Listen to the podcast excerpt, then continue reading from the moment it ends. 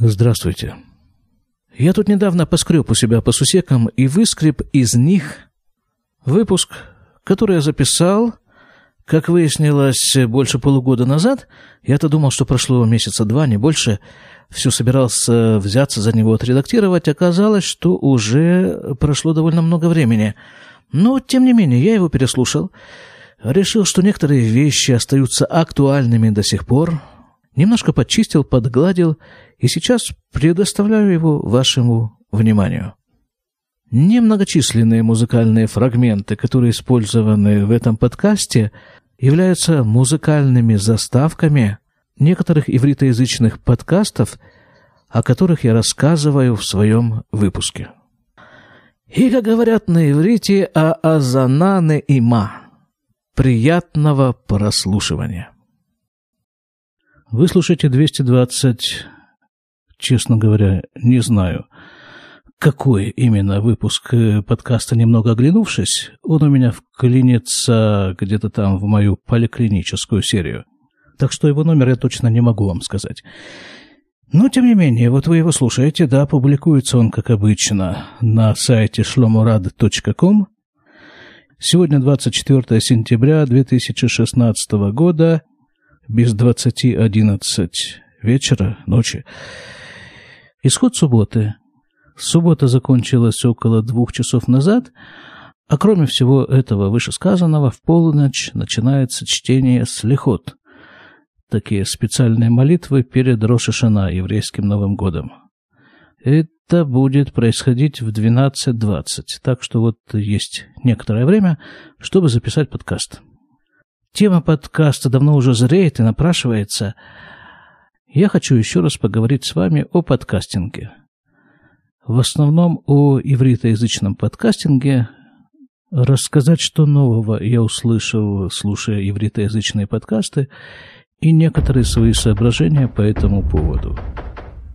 Вот начнем с такого эпизода.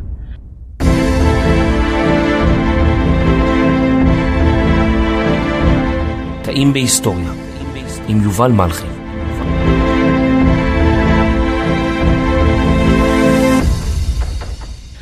Где-то месяца два примерно назад один ивритоязычный подкастер, зовут его Юваль Мальхи, он выпускает подкасты в основном на историческую тему.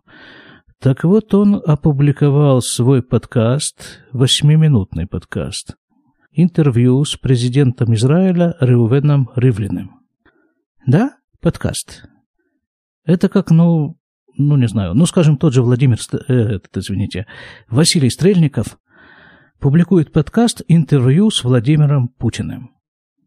И вот так вот один на один берет у него интервью. Хотя я точно не знаю даже, Путин он кто? Он президент или, или председатель Совета Министров? Потому что в Израиле это два разных человека. Один из них президент, Рувен Ривлин, а второй из них, Бенемин Натаньяу, это Рошмим Шаля, председатель Совета Министров. Наверное, так это можно перевести. Вот, да, вот уровень ивритоязычного подкастинга. Подкаст в Израиле больше, чем подкаст, я бы так сказал.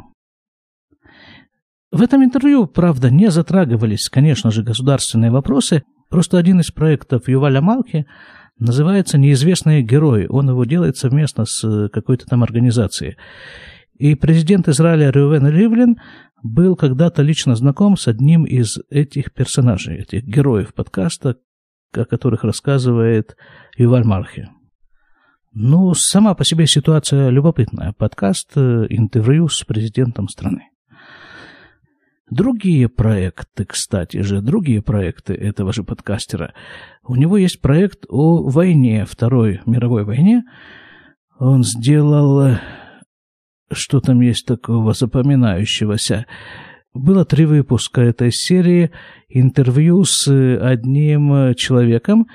Он родился в Польше, когда началась война, он э, бежал от немцев, еврей, конечно же, он бежал от немцев в Россию. В России он воевал на стороне советской армии. Вот три часа он рассказывал о том, как это все происходило.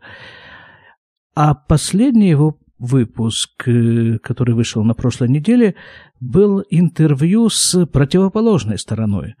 То есть он, подкастер, летал в Австрию, там ему устроили встречу, интервью с бывшим солдатом СС. И вот э, рассказ э, как бы противоположной стороны, как, как он воевал и как он видит эту войну. Этому бывшему солдату СС сейчас, понятно, 93 года. Это вообще роскошный подкаст, я его буквально на днях послушал. Технически сделан просто восторг. Чистый восторг от того, от того, как это сделано технически. Потому что, ну, вот этот самый интервьюируемый, да, ну, вот представляете, 93 года человеку, он говорит, э, ну, да, это еще тот разговор. При этом он говорит на немецком языке. Там есть переводчик, который переводит с немецкого на английский, а подкаст выложен в конечном итоге на иврите. И вот как э, ему удалось решить вот эту вот техническую проблему с переводом, с э, разговором, музыка там очень точно подобрана, очень точно вставлена в этот подкаст. И еще там много-много таких каких-то деталей, которые делают этот подкаст, ну, произведением искусства, я бы сказал. И я получил большое удовольствие. Так вот, подкаст в Израиле, да, вот он делает проект с одной организации, этот проект про войну с другой организацией. Сейчас этот же подкастер организует еще один большой проект. Вот как, как это все происходит, как это все закручено. Э, по-моему, на самом-то деле процесс развивается вот примерно таким образом. Вот человек, как человек становится подкастером? Ну, берет, э, не знаю, не знаю, у каждого это по-разному происходит, но так или иначе наступает некое мгновение, когда он берет в руки микрофон и включает некое звукозаписывающее устройство, ну а дальше в этот микрофон нужно что-то говорить как минимум. И он начинает говорить, потом он еще раз возвращается к этой же процедуре, потом еще раз. И вот где-то были такие еще в времена существования Арпода опубликованы такие данные, что большинство подкастеров не переваливают барьер 13-го подкаста. А если уже человек этот барьер перевалил, то дальше он уже большая вероятность того, что он будет и дальше говорить. Хорошо, дальше. Как развивается дальше этот процесс? На каком-то этапе человек вдруг понимает, что да, у него развязался язык. Я думаю, подкастерам знакомо это ощущение. Ну вот я... Я считал себя человеком достаточно неразговорчивым. Даже, скажем прямо, молчаливым. И вот после какого-то там подкаста я вдруг понял, что я разговорился, и не только в подкасте. Вдруг я начал разговаривать с людьми без всякого подкаста и даже без микрофона, просто вот с людьми разговаривать. Совершенно неожиданно для себя. Развязался язык. Дальше. Вот тот же самый, ну, условно говоря, уже не начинающий, а, скажем, продолжающий подкастер, он э, получает некие навыки работы с микрофоном, со звукозаписывающей техникой – и вот когда он прошел все эти этапы, он вдруг понимает, что ну вот нечто такое у него находится в руках. Чем-то он овладел. Вот что-то у него такое есть. И встает следующий вопрос, во всяком случае, в ивритоязычном подкастинге, как я его себе представляю. Вопрос такой, а что дальше с этим делать? Как дальше эти навыки можно использовать, как их можно применить? Да, еще нужно остановиться отдельно на тематике ивритоязычного подкастера. Вот того, что в русскоязычном подкастинге называется дневниковый подкаст, вот этого я на иврите просто не слышал. В ивритоязычном подкастинге, как я его себе представляю, изначально берется какая-то тема, и в рамках этой темы, ну, периодически от нее отступая в ту или другую сторону, но, в общем-то, придерживаясь основного направления вот этой выбранной темы, и ведется подкаст. Ну вот, скажем, тот же Валь Малхи, раз уже мы на нем остановились, он выбрал себе тему «История». И в этой истории он выискивает каких-то персонажей, каких-то людей, о которых неизвестно, или какие-то события, о которых мало известно. И вот он крутит, крутит, крутит. И когда уже перед ним встает вопрос, а что дальше с этим делать, он находит каких-то партнеров, вот эти вот самые организации, которые заказывают у него подкасты на исторические темы. Другой подкастер делает лекции на выбранную тему. Прямо в подкасте он говорит, да, вот тогда-то, тогда-то состоится лекция вот по этой теме, прошу, будьте любезны. Понятно, все это платные, абсолютно платные услуги. Так вот, тематика. Тематика. Один вариант вот такой. Человек заранее выбирает себе тему, ее развивает, а потом уже смотрит, что с ней дальше делать. Скажем, тот же самый Ран Леви, как бы один из столпов ивритоязычного подкастинга, он вообще, я уже рассказывал, да, он оставил свою работу, очень, кстати, неплохую работу инженера, и занялся целиком подкастингом. Stand by to receive our transmission. Stand by to receive minute. Wait a minute, Doc. Doc. Are you telling me you built a time machine? עושים היסטוריה עם רן לוי. Он сейчас э, вещает на двух языках, на иврите, на английском. А вокруг таких людей, как правило, сплачивается команда. В команда, в которой один э, ответственен за звук, другой за текст, третий за рекламу, четвертый за еще там за что-то, за музыку, не знаю за что. Но когда в конце, в конце подкаста, как правило, представляют участников этого подкаста, там выстраивается список человек из шести-семи примерно. И каждый из них ведь тоже хочет кушать. Поэтому ивритоязычный подкастинг – дело серьезное. Мой горячо любимый до сих пор подкаст «Израильская история» года, наверное, полтора-два назад окончательно перестал вещать на иврите. Но он говорил на иврите, они говорили на иврите, до тех пор, пока э, радиостанция Галей Цагал, израильская радиостанция, с ними сотрудничала. А когда это все прекратилось, то они нашли себе другой источник дохода, и для этого источника они вещают на английском. И делают это супер профессионально. Еще один, еще один израильский подкастер. Его подкаст называется «По вышам Бейрец Израиль». Здесь и там, в земле Израиля.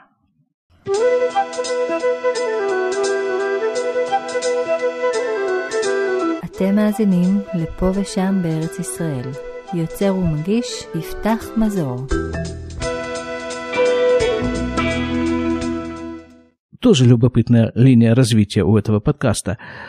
Он биолог, вообще по профессии он биолог. Где-то год назад он защитил докторскую диссертацию.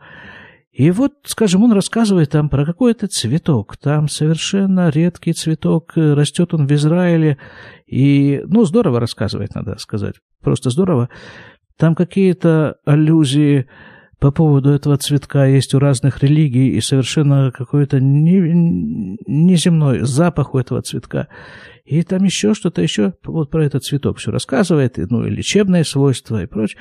Потом он объявляет, а вот э, период цветения у этого цветка очень непродолжительный.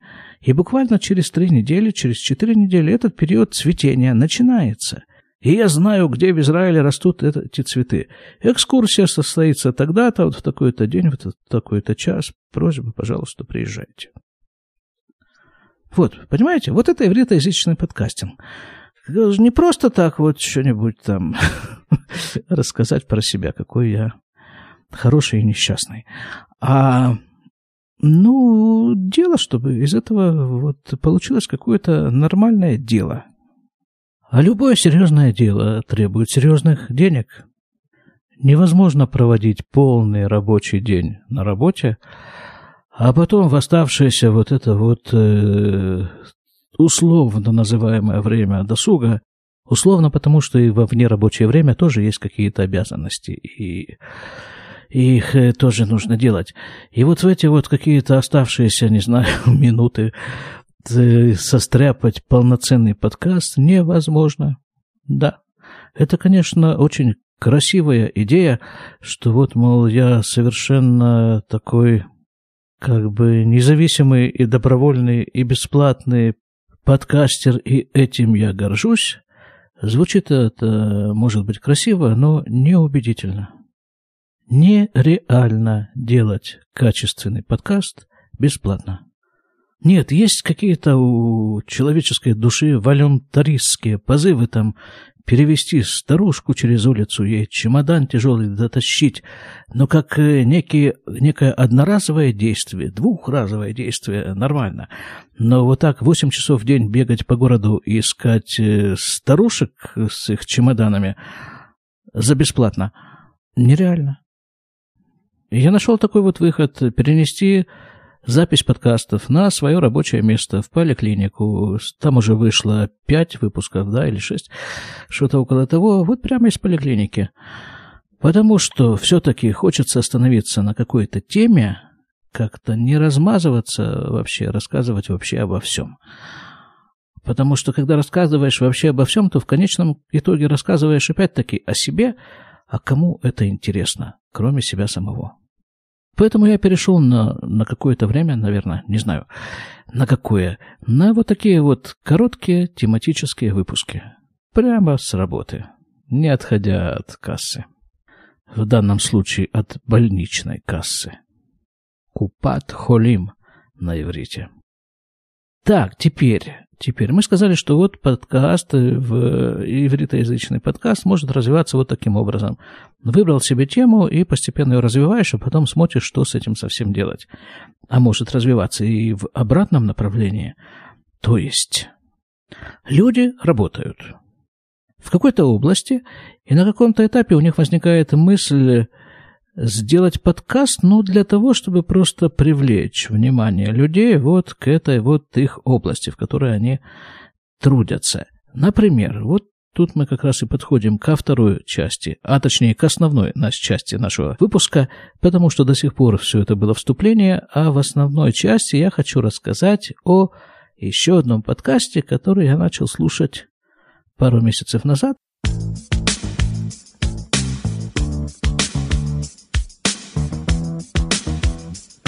אחת, שתיים, שלוש, מתחילים. אפי, Молодой относительно подкаст. Они начали вещать где-то в начале года. И вот первое, что поражает, это их стабильность. Каждую среду, как часы. Выпуск. В августе у них был перерыв, они объявили заранее, что вот такого-то и такого-то числа выпуска не будет, мы уходим в отпуск, а вот с такого-то числа продолжим. И продолжили. И потом вот э, сама техническая постановка вопроса, да, вот такая стабильность. Их там два человека. Каждую неделю они встречаются, обговаривают тему и, и записываются. И звук, звук у них буквально через 3-4 месяца после того, как они начали, уже появился нормальный звук, и все в этом отношении тоже было в относительном порядке. Теперь, что же это за подкаст? Называется он «Атохнит». Это значит «программа». Но речь идет не о компьютерной программе, а программа в смысле программа развития, программа там, образовательная, радиопрограмма, программа в этом смысле. А подзаголовок «Юзмах Евратит» общественная инициатива. Речь идет о том, что в Израиле на иврите называется общественный бизнес – эсахеврати. Вот давайте возьмем пример.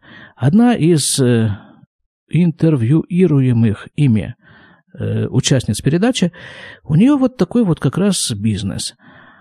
Она вообще с самого детства, она говорит, что она связана с животными, особенно с собаками. Она занимается собаками, их дрессировкой, их выгулом, их стрижкой, их там ветеринарными какими-то вещами. Вот она, это все, это ее, это ее занятие любимое.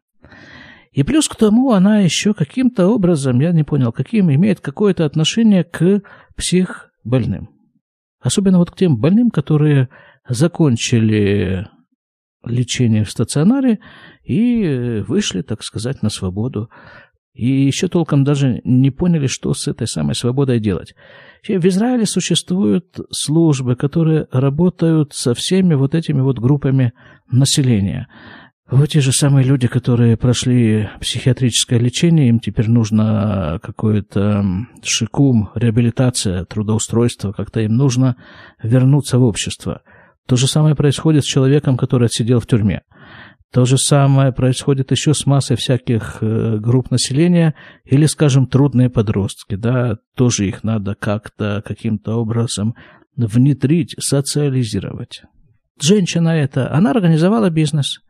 Вот такой у нее бизнес по выгулу собак. Причем выгуливают собак никто иной, никто иные, как вот эти вот самые люди, прошедшие лечение в психиатрической клинике. Человеку требуется такая услуга по выгулу его собаки. Скажем, он работает целый день, ему некогда особо этим заниматься в течение дня. Или, скажем, человек уехал на неделю, кто-то должен присмотреть за собакой, ее выгулять, ее накормить. Вот, вот она, она как раз этим занимается. Точнее, этим занимаются ее подопечные под ее присмотром, под ее руководством. Там был целый выпуск про этот бизнес, и вот одна вещь, которая меня поразила, наверное, больше всего – она говорит так, что вот из ее клиентов, клиенты в данном случае имеются в виду хозяева собак, но есть такие клиенты, которые изначально заказывают эту услугу на ограниченный срок, скажем, на неделю, там, на несколько дней. А есть клиенты, которые заказывают эту услугу на неограниченный срок. Так вот, из этих вот самых неограниченных еще ни один в течение нескольких лет, которые этот бизнес существует, еще ни один не э, отказался от их услуг. Здесь возникает вот такая ситуация. Клиенту изначально объявляется, что ухаживать за его собакой будет человек, ну, с некоторыми особенностями, да, прошедший психиатрическое лечение. И вот с этой минуты, если все-таки человек, хозяин собаки, на это идет, он считает себя ответственным не только за собаку, вот за этого самого человека, который занимается ее выгулом, за его реабилитацию. Тут как бы один работает для другого. Вот это и есть эсэхеврати, общественный бизнес. При этом и сами ведущие подкаста, и интервьюируемые ими люди, все они в один голос утверждают, что это должен быть бизнес э, в самом полном смысле этого слова. Невозможно строить бизнес на той идее, что вот мы несчастные, подайте нам, потому что мы такие несчастные, мы вот э, психиатрические больные, мы трудные подростки, мы те или иные. Нет, нет, нет, ни в коем случае они говорят. Это должен быть самый настоящий бизнес. И вот тут они рисуют э, такую как бы э, такой график, что ли, диаграмму такую. Вот как понять, что такое этот самый общественный бизнес. Вот они говорят, есть некая идея у человека или часто у группы людей, и они хотят эту идею внедрить. Под это дело они должны выстроить некую структуру. Эта идея может быть, скажем, открыть прачечную, да, элементарно. Открыть прачечную, просто тупо зарабатывать деньги. Это одна структура. Один край этого, этой диаграммы. Что находится на другом краю, на другом конце этой самой диаграммы, э, благотворительность, чистая благотворительность. Возникает некая идея, и для ее решения собираются пожертвования. Ну вот, например, например, наверное, самый такой отчетливый пример – это Яцара. В Иерусалиме существует организация Яцара, точнее, сейчас она существует уже во множестве мест, но начиналась она в Иерусалиме – ее основатель Ури Луполянский был даже одно время мэром Иерусалима. Но свою организацию Яцара он основал задолго до этого. Что такое Яцара? Ну вот, э, скажем, кто-нибудь, человек, да, не дай бог, ни про кого будет сказано, но он сломал ногу. Бывает. Поковырял к врачам, врачи там наложили ему гипс, что все, что делается в таких случаях, сказали, три недели будешь в гипсе. Но человеку в гипсе все-таки передвигаться как-то надо. Ему нужны какие-то костыли хотя бы, ему нужно кресло инвалидное, ему еще там, может быть, нужны какие-то приспособления для жизни. Покупать это все на три недели, ну, нет никакого смысла. И вот тут появляется на сцене эта организация под названием «Я цара». Сам человек или чаще кто-то из его родственников, знакомых – обращается в эту организацию и говорит, вот такая ситуация, вот э, нога сломалась, что делать? Те говорят, ну, это сочувствуем, конечно. Там есть консультанты, которые предлагают э, из их арсенала, из арсенала, находящегося в распоряжении этой организации, те предметы, которые тебе больному этому лучше всего подойдут. Ну, скажем, вот те же костыли, да, или какие-нибудь э, такие ходунки, или тоже инвалидное кресло, которое ему лучше всего подойдет по размерам, по форме, по функциональности, по там, самым разным параметрам.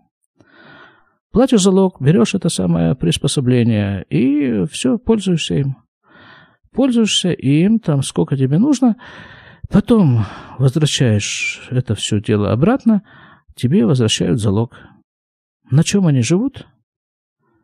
Есть э, сейчас уже есть несколько, несколько источников дохода.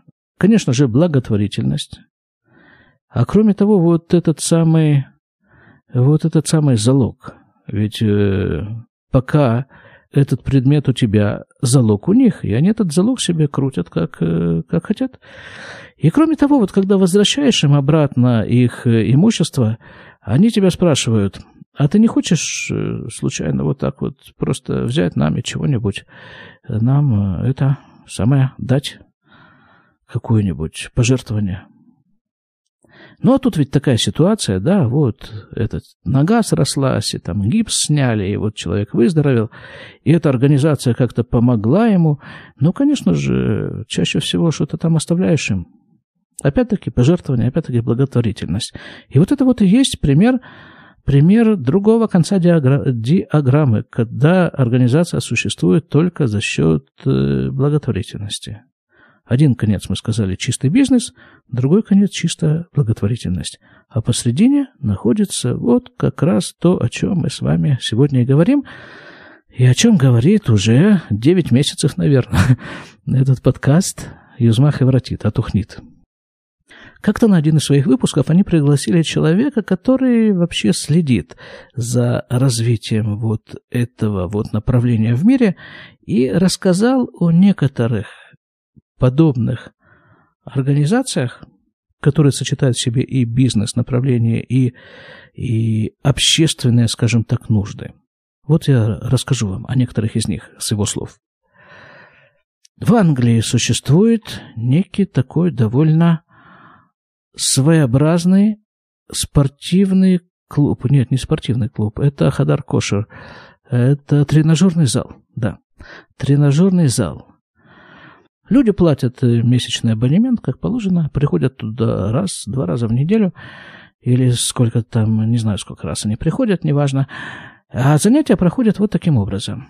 Они переодеваются да, в спортивную форму и бегут. Бегут не по дорожке, заметьте, вот этой самой, не на тренажере они бегут, а бегут по дороге, по самой, что ни на есть, улице. Они бегут, несколько километров пробегают, и прибегают они в какое-то место где?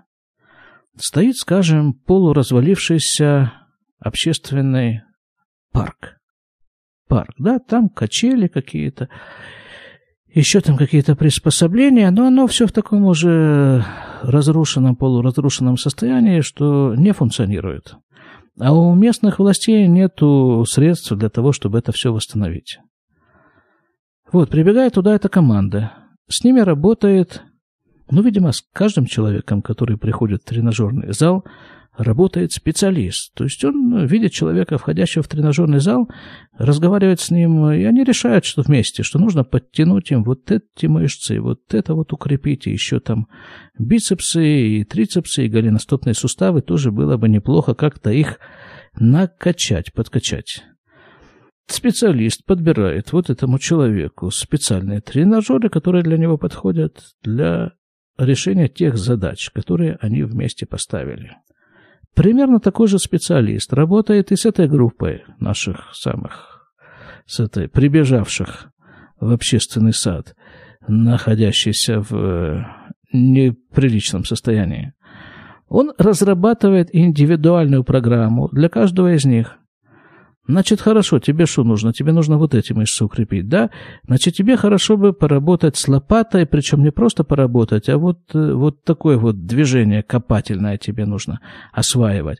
А вот тебе вот лучше с молотком, а тебе лучше... И вот каждый берет инструменты и начинает с ними работать. Вместо тренажеров он использует вот эти вот самые обычные самые инструменты. Они выполняют свою работу в этом парке, бегут к следующему объекту.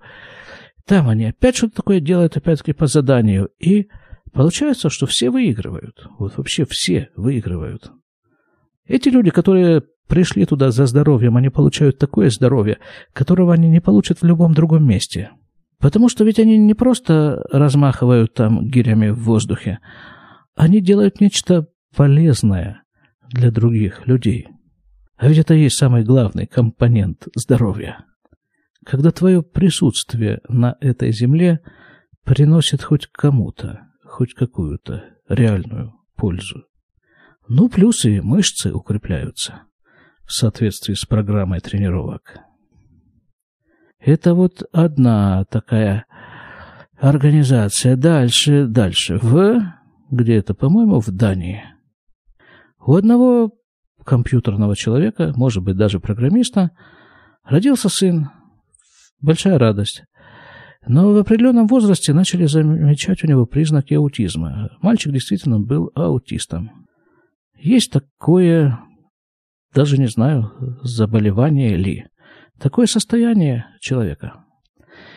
Мальчик рос себе, рос, и в какой-то момент папа обратил внимание, что его ребенок проводит очень много времени за компьютером. Причем не просто проводит, он там разбирается в программах, разбирается там еще в каких-то тонкостях. И он решил исследовать эту ситуацию. И выяснилось, что действительно мальчик, э, благодаря как раз вот этому своему отклонению от э, условно называемой нормы, и обладает э, такими способностями. Он собрал еще таких же аутистов. И выяснилось, что да, вот для аутистов свойственно, ну, скажем, вот, э, э, как называется, тестер, да, который проверяет программу. Так вот, тестеры из них вообще э, идеальные. Они замечают ошибки в программе быстрее, чем нормальные, условно говоря, люди. Они там еще какие-то вещи делают намного... Вот, э, вот, вот потому что они, именно потому, что они ненормальные. И он решил эту их особенность использовать. Э, сделал такой бизнес. Поскольку это речь идет о компьютерах, то бизнес э, практически сразу стал международным. Им присылают программы на проверку, они присылают там свои какие-то... Как там это все там делается? Вот, работают вовсю. Более того, вот эти вот ребята, вот эти аутисты, они становятся инструкторами. И они инструктируют нормальных, условно говоря, людей – как, э, как лучше работать в этой области. То есть, с одной стороны, бизнес, а с другой стороны, пристроена вот эта вот группа населения, которая стандартно, традиционно испытывает проблемы с трудоустройством. Еще один, последний пример, на этот раз из Японии. Называется этот бизнес Table for Two. Стол на двоих. Там один такой бизнесмен решил обратить свое внимание на общественное питание работников фирмы, занимающихся компьютерными какими-то разработками. Хай-тек, да? Хай-тек. Как они кушают, что они кушают. И вообще, довольны ли они тем, что они кушают? Выяснилось, что не, недовольны. Они хотят более здоровую пищу, более там разнообразную пищу, более еще какую-то пищу. О. Он решил, что он в состоянии предоставить им, э, удовлетворить их запросы. По питанию это бизнес-элемент, да, но он решил включить это еще и общественный компонент.